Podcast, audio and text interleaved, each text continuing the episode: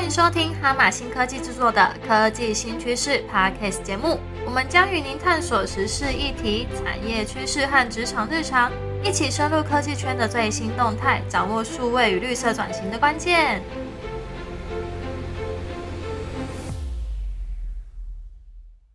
欢迎收听由哈马新科技所制作的 Podcast 节目《科技新趋势》，我是主持人 Monica。不知道大家有没有去跑过马拉松路跑呢？大家有发现，当天跑完之后，有呃当天的赛事网站上面或是社团里面会出现大家跑步英姿的照片，而这些大量的照片是如何在几个小时之内迅速的上传，能够去找到自己的照片呢？那我们想要分享一下我们公司的一个专案的案例。如何透过 AWS Serverless 的服务来处理大量的运动相片，然后让这个案子能够透过云计算跟自动化 AI 的技术，能够应用在我们的生活当中。那我们这一集呢，就邀请到我们的数位创新研发中心的肖俊宏资深工程师来介绍这个服务。那先请俊宏来打个招呼吧。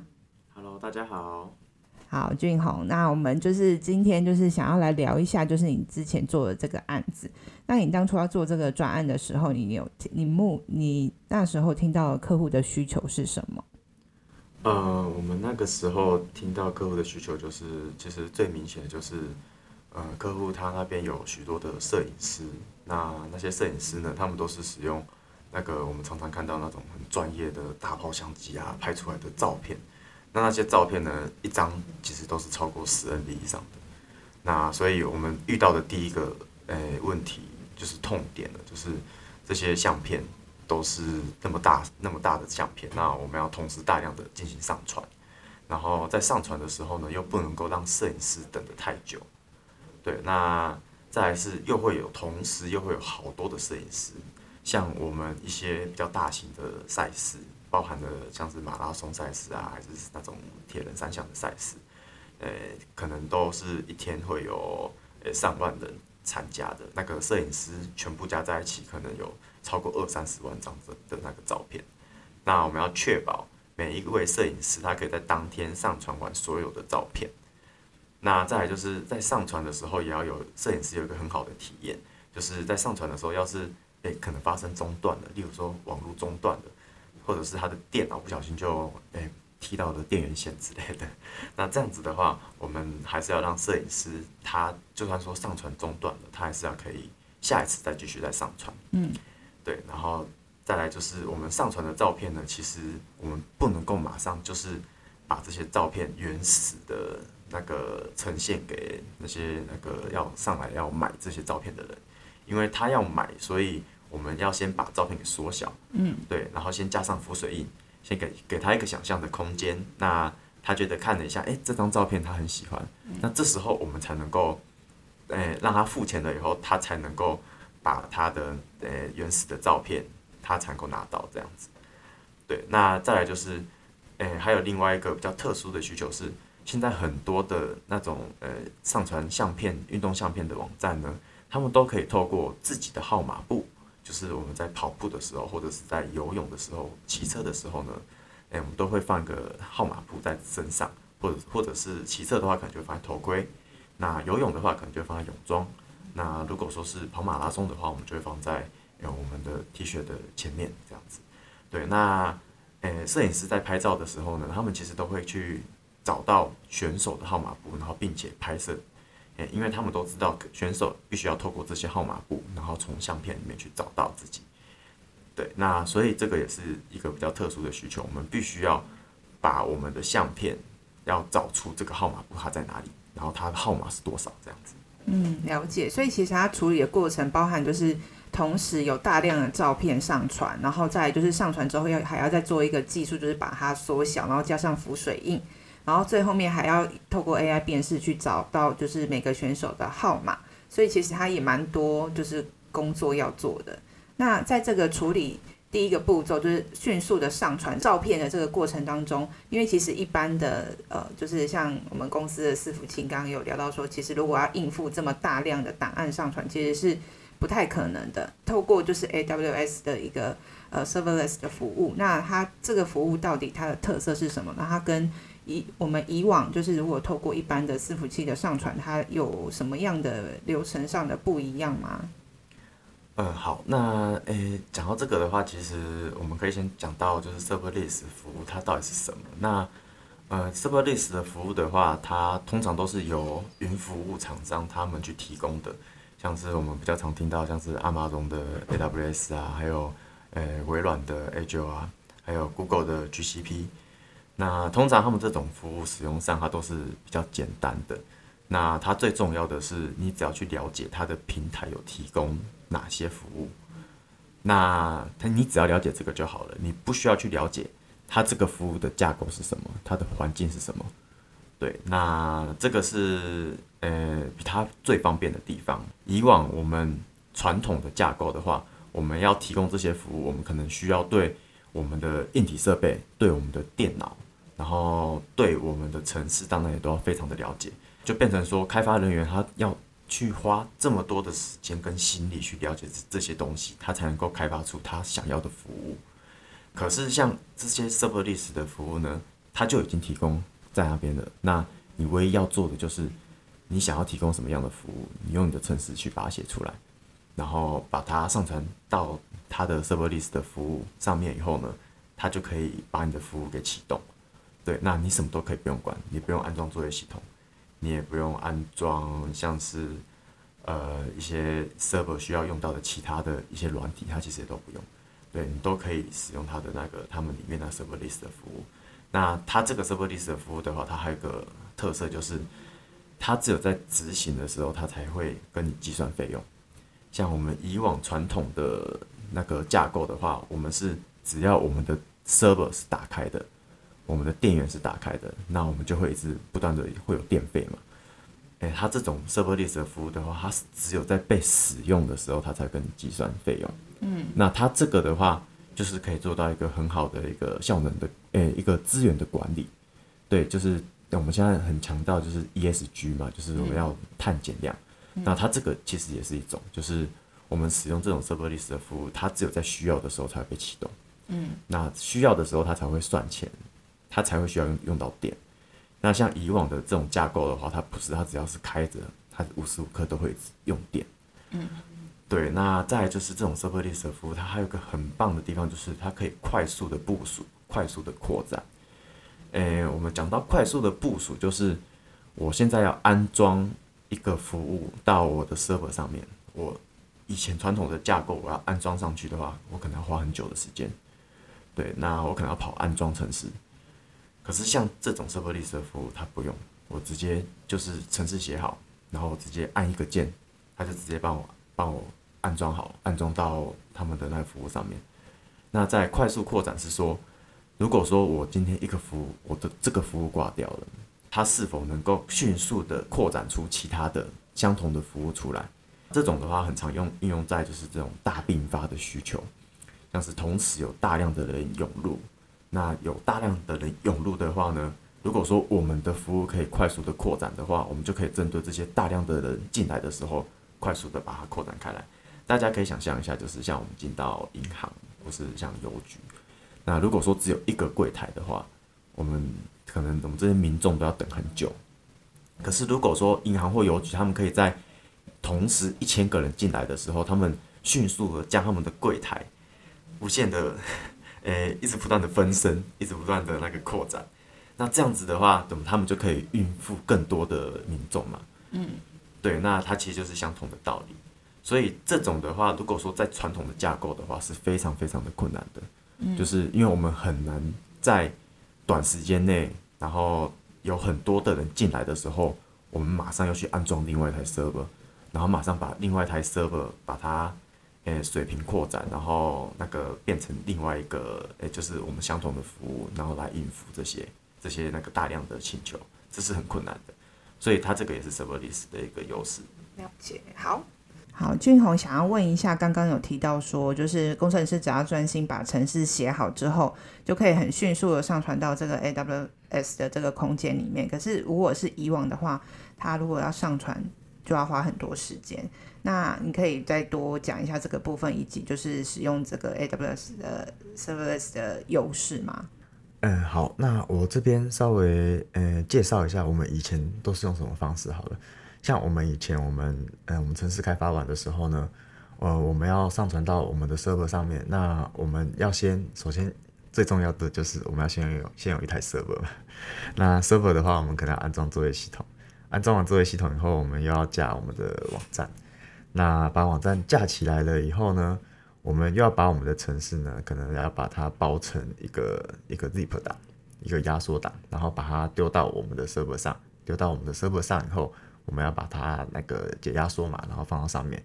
那放到上面以后呢，我们要去设定像是一些什么，诶，它的诶环境的一些功能啊，一些参数啊，然后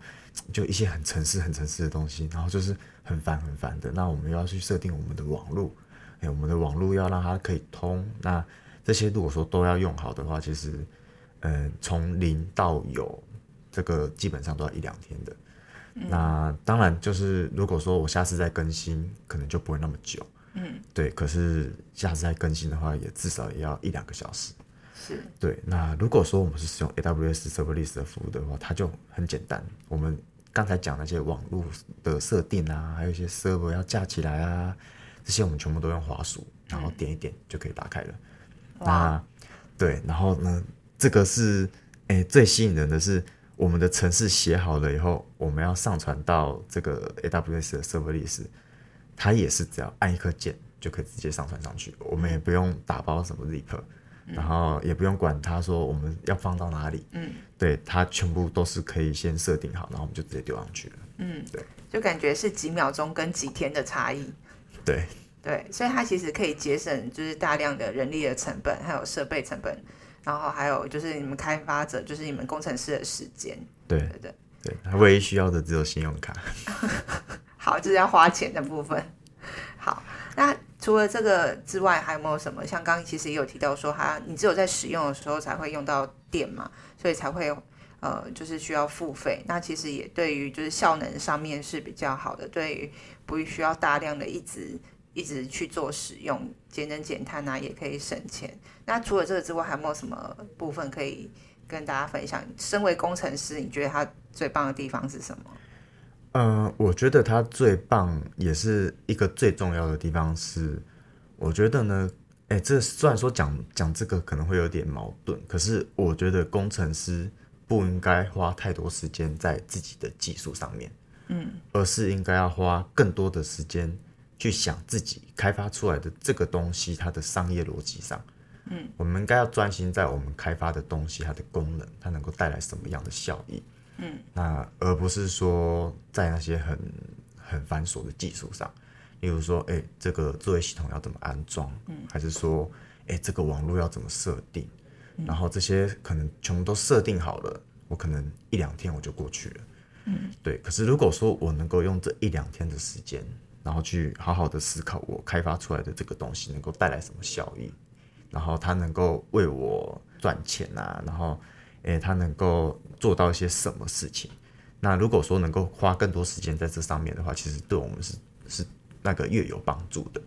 对，我们不应该花时间在安装电脑，应该要花时间去想我们的产品它的那个功能，那它能够它的优势这样子。嗯，了解。好，那你那时候就是我听你在介绍这个呃服务的时候，你有提到一个比较。算它的一个专有名词的服务吗？就是 AWS 一个烂打，可以帮我介绍这是什么东西？它在处理我们这个像这个专案的时候，它的最大的呃功能是什么？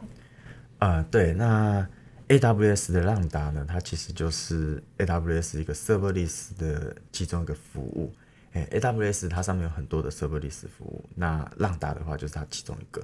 那像在我们这个运动项目里面呢，我们使用到的这个浪达呢，我们就是把它拿来当做是一个处理图片的那个大小缩小，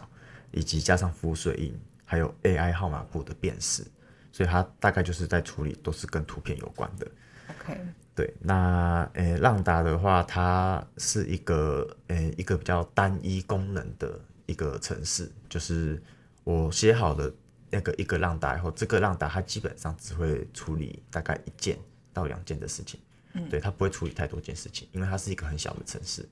对，所以它这个小城市它有一个优势，就是它可以很快的部署，然后很快的把它进行一个一个扩张，这样子，嗯嗯，好了解。那它除了就是处理相片之外，它这个功能还有其他的功用吗？就是它可以应用在其他部分嘛？对，这个当然可以，因为这个浪达它里面的程式其实也是由我们工程师来写的，对，所以我们只要会浪达的它资源的程式语言，那像我会的是 C Sharp，所以我就是用 C Sharp 来写。那它其实里面还有很多，包含的还有比较大众、比较常见，像是 Python 啊，还有还有 Go 语言啊，那还有 Java，它其实也都可以。对对，那所以其实。呃，浪达的话，它要做到什么样的功能，这个完全是取决于我们工程师自己的。对我们工程师想要写写这个浪达出来，想要做什么功能？那像我可能是拿来写呃，像是处理图片嘛。那我们也可以拿来写其他的，例如说拿来写一个呃档案的一个处理。哎，例如说我想要把我的诶 Word 档变成 PDF 档之类的。对，那可是他要注意的是。它最好是处理单一一件事情，嗯，对，不要让它处理太多事情，因为它还是有所谓的效能的问题，就是像它的记忆体，它是有限制的，嗯，对，所以我们在使用上还是要注意，不要让它做太多的功能，这样子。嗯，好，了解。那其实，在我们的这个服务里面，除了刚刚说要快速上传之后要缩小图片加上浮水印之外，其实我们还有一个很重要功能，就是号码布的辨识嘛。那在这个号码布的辨识当中，就是你觉得，呃，在这个专案里面有没有什么可以跟我们分享？说他在技术上面有没有什么样的困难，或者说其实，呃，其实还蛮容易的，还是什么的，就可以跟我们讲一下这部分。哦，你问到一个重点了，因为我们真的在号码布辨识上面真的花了很大的心力，而且还请到我们的 AI 部门一起合作开发这个辨识的这个功能。那其实最大的问题是，就是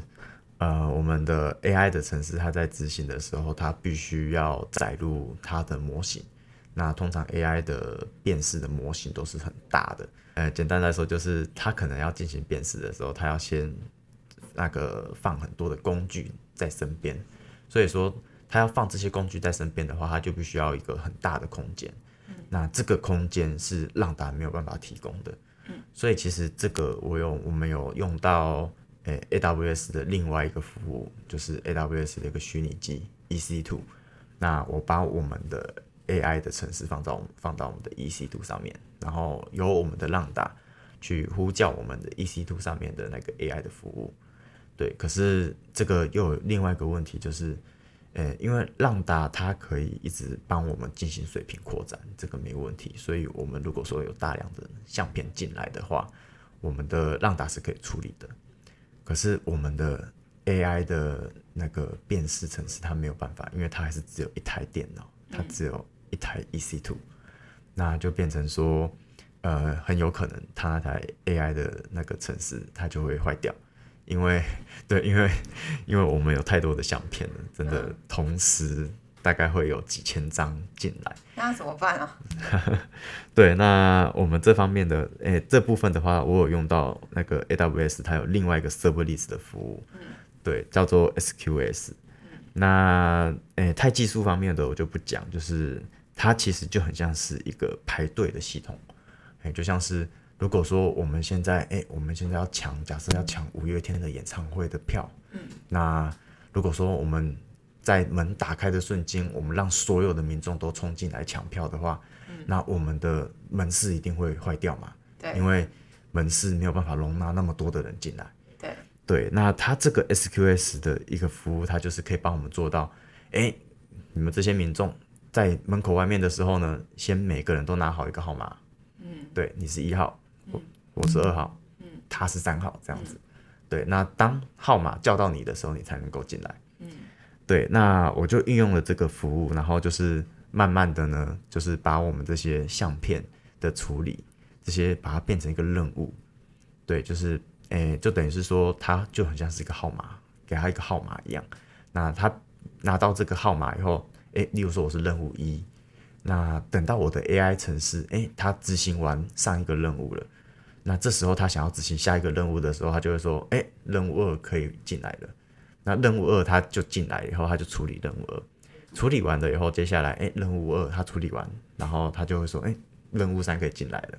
就像这样子，可以帮我们进行一个排队的一个系统。那它这个也是 AWS 的一个 Serverless 的服务，那它也是非常的好用。我自己在使用上，我发觉，哎，它其实可以有很多很多不同的变化，包含我们可以同时让多个服务进来，例如说我同时让五个服务进来，对，可是五个就是最多了，你不能够再更多了，这样子，对，它可以去做控制的。嗯，那我们这次在这个上面用运用了几个服务啊？哦，我们应用的真的是非常的多，像是诶刚才讲到的浪打嘛，那再来是哎刚才也有讲到那个 SQS，那再来是诶我们也有一个放相片的一个地方，这个可能大家都有听过了，因为这个在 AWS 上面非常的有名，叫做 S 三，一个在储存呃物就是储存档案的一个地方，可以把它想象成它是一个像 Google 云端空间的一个功能。那呃，再来就是，哎，我们刚才也有讲到，就是使用那个 EC2 这样子，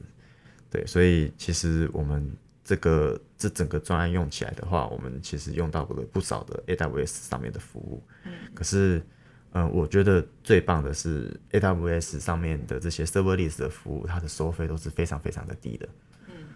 对，所以呃，这也是为什么我们会想要去挑选这个，因为以往我们想要做到像 AWS 这样子，可以。同时的承载这么大量的相片进来，我们可能要花数十万，甚至有可能要到数百万，包含的人力也算进去的话，有可能会到数百万，我们才能够做得出来。可是如果用像 AWS 这个的话，呃，我是听说我们一个月的账单大概不超过五千块。怎么会这么便宜？对，差太多了吧？